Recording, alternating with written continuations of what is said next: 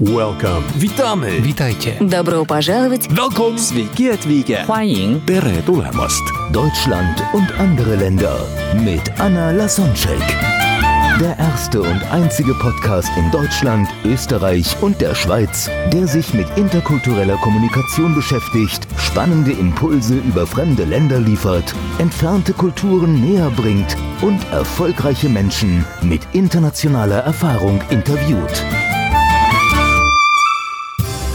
Heute im Gespräch mit Anna Lasonczek, Yen Hyong. Okay, was, hat noch Konfuzius sich einfallen lassen? Spannendes. Äh, Spannendes, dass diese, also ganz wichtig ist diese Hierarchiedenken. Und das andere, was Konfuzius wichtig ist, ist auch dieses äh, Zhongyun-Gedanke, ja, und äh, goldene Mitte, Wahrung von Maß und Mitte. Und das wiederum korreliert auch ein bisschen mit Daoismus. Angeblich sollten sich Konfuzius und äh, Lao Tse, das ist ja der Gründer von Daoismus, sich auch begegnet sein.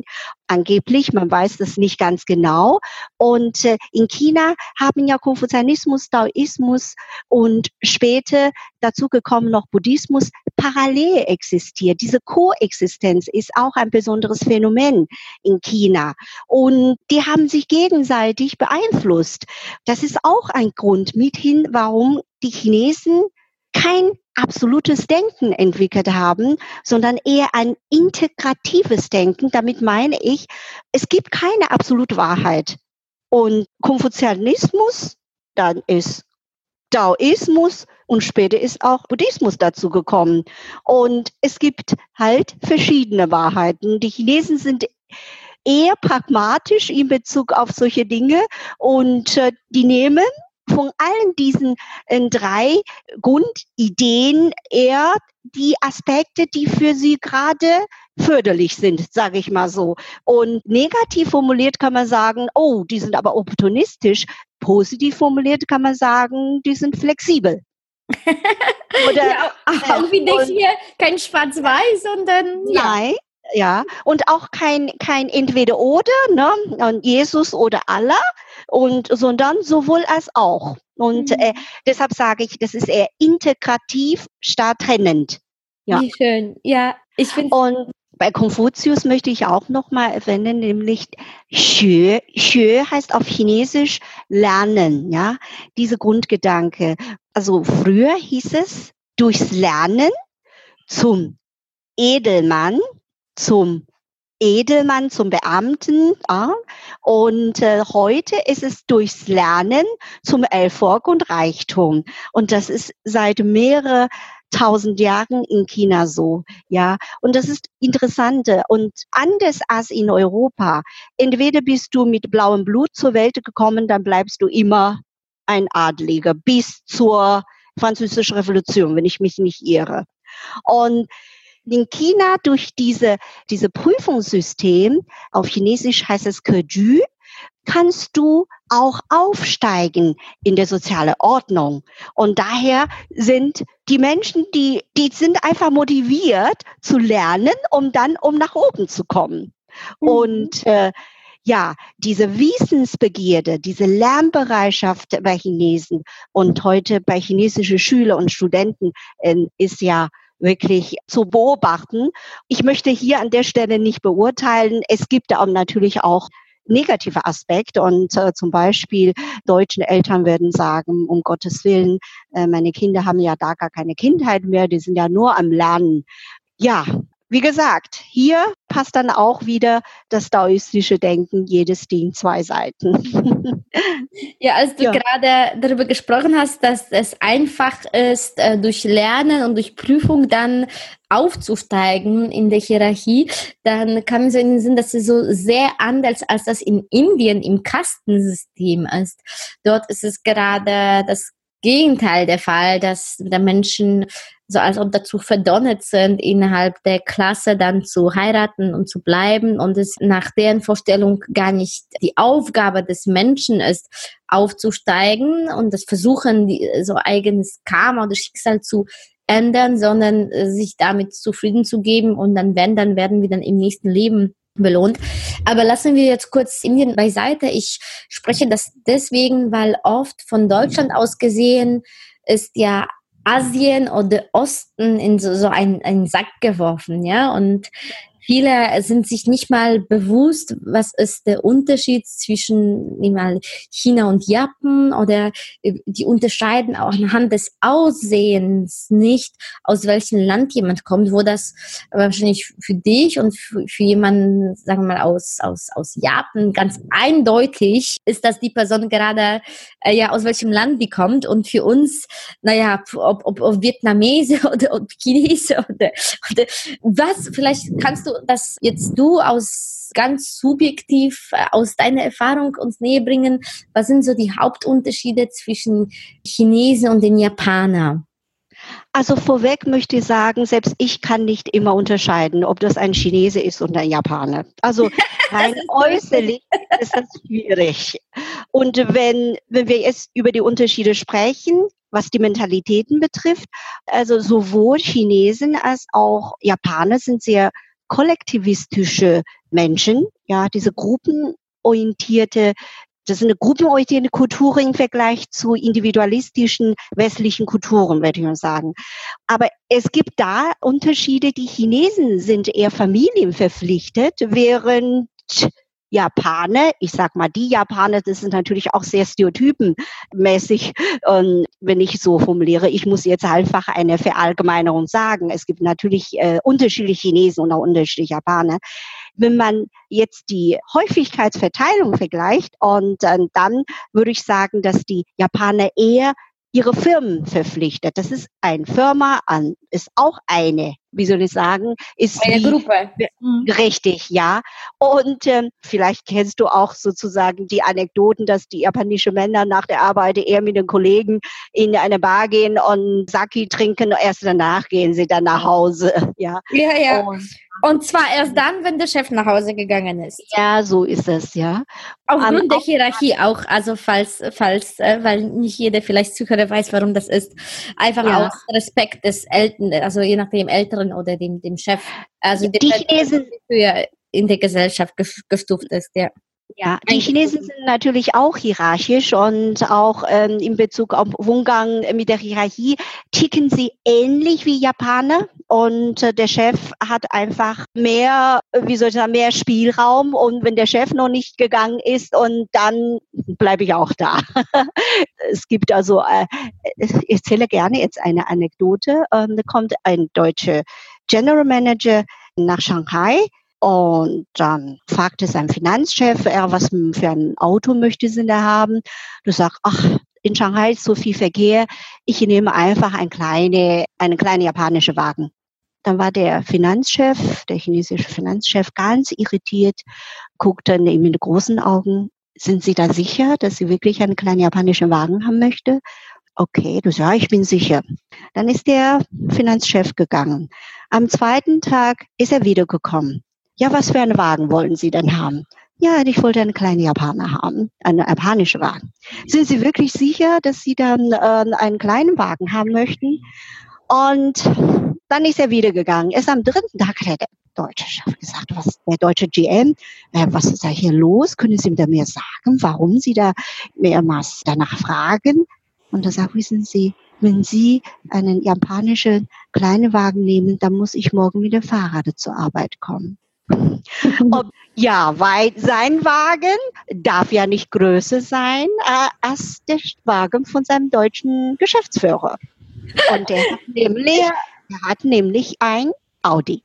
Und ich, ich, ich dachte schon, das Problem liegt daran, dass, dass jemand aus, also in China ein Auto aus Japan haben will, weil das Verhältnis zwischen den Chinesen und Japanern auch nicht unbedingt immer freundschaftlich ist. Oh, da sind die Chinesen ganz pragmatisch. Ja Was Auto angeht schon, ja.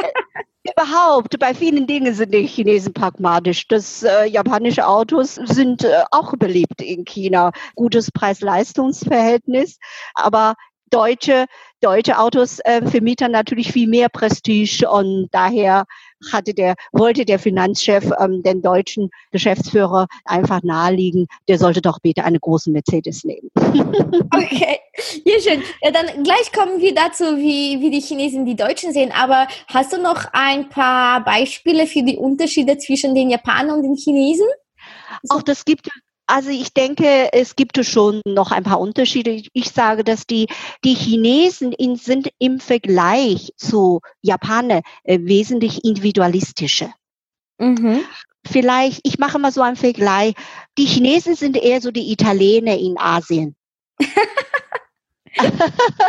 ja, und ja, die sind die individualistische, auch ähm, laute.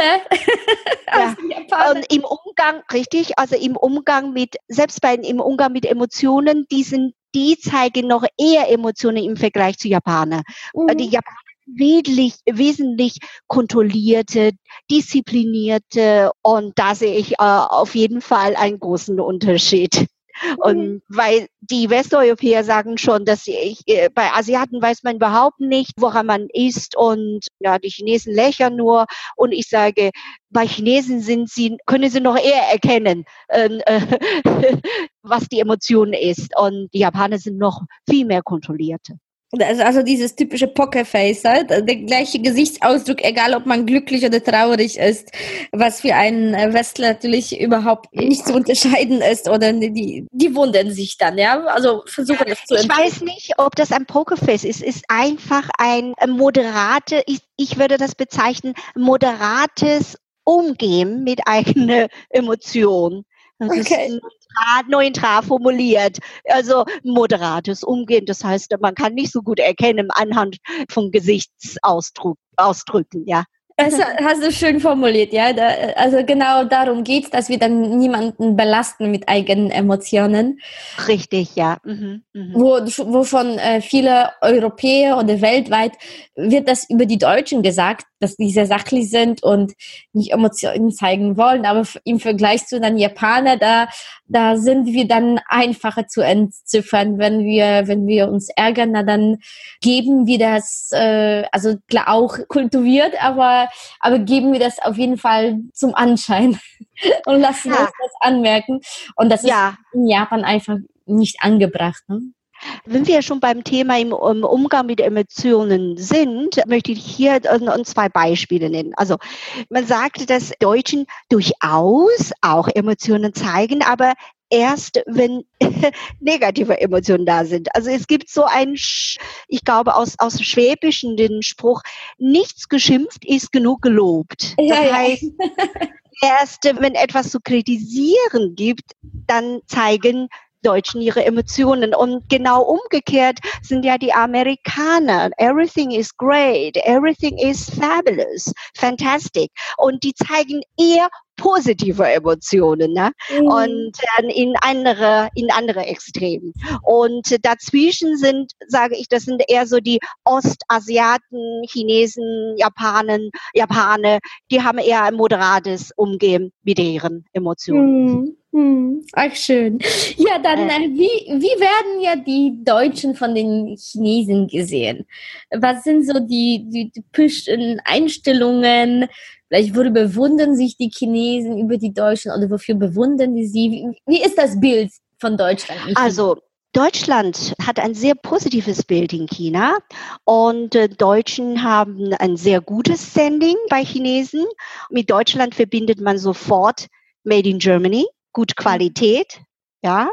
Und äh, mit Deutschland verbindet man tolle Fußballmannschaft. Ähm, mit Deutschland verbindet man natürlich auch deutsches Bier. Und äh, mit Deutschland verbindet, verbindet man in China vor allen Dingen auch Beethoven, Goethe, Heine und diese großen Namen. Ja, ja, also Deutschland zusammengefasst hat ein sehr gutes Ansehen mhm. in China. Ja. Das ist schön zu hören. Das freut mein Herz. Ja. ich, ich mag, genau. wenn Menschen sich mögen, wenn Kulturen sich mögen. Ja. Ja, und von der anderen Seite, worüber wundern sich die Deutschen, die nach China sehen? Was sind die typischen Probleme und Herausforderungen? Du, du machst ja auch viele Entsendungsvorbereitung, Trainings, wo du ja die Deutschen darauf vorbereitest, wenn die nach China entsendet werden oder mit chinesischen Unternehmen zusammenarbeiten? Was sind die typischen Fallen und was sind vielleicht die Kulturschocks der Deutschen in China? Worauf sollten wir gefasst sein? Also, als erstes sage ich immer meinen Teilnehmern, viele Menschen Sie müssen vorbereitet sein auf viele Menschen. Und jede vierte Weltbevölkerung ist ein Chinese. Ne? Das ist einfach. Überall sind Menschen, wo Menschen ist, ist also ist dann etwas lauter und Chinesen tauchen auch gerne in Gruppen auf und das ist einfach gegeben. Und, ja, äh, ja das und, so zum, zum Verhältnis. Also China hat ungefähr, die Landfläche ist ungefähr so groß wie USA, aber hat fünf. Das drittgrößte Land. Äh, genau. China ist das drittgrößte also Land der Welt. Mhm. Von der Fläche wie USA, aber von der Bevölkerung auf der gleichen Fläche leben fünfmal so viele Menschen wie in den USA. Ja. Also es ja. ist einfach Gedränge.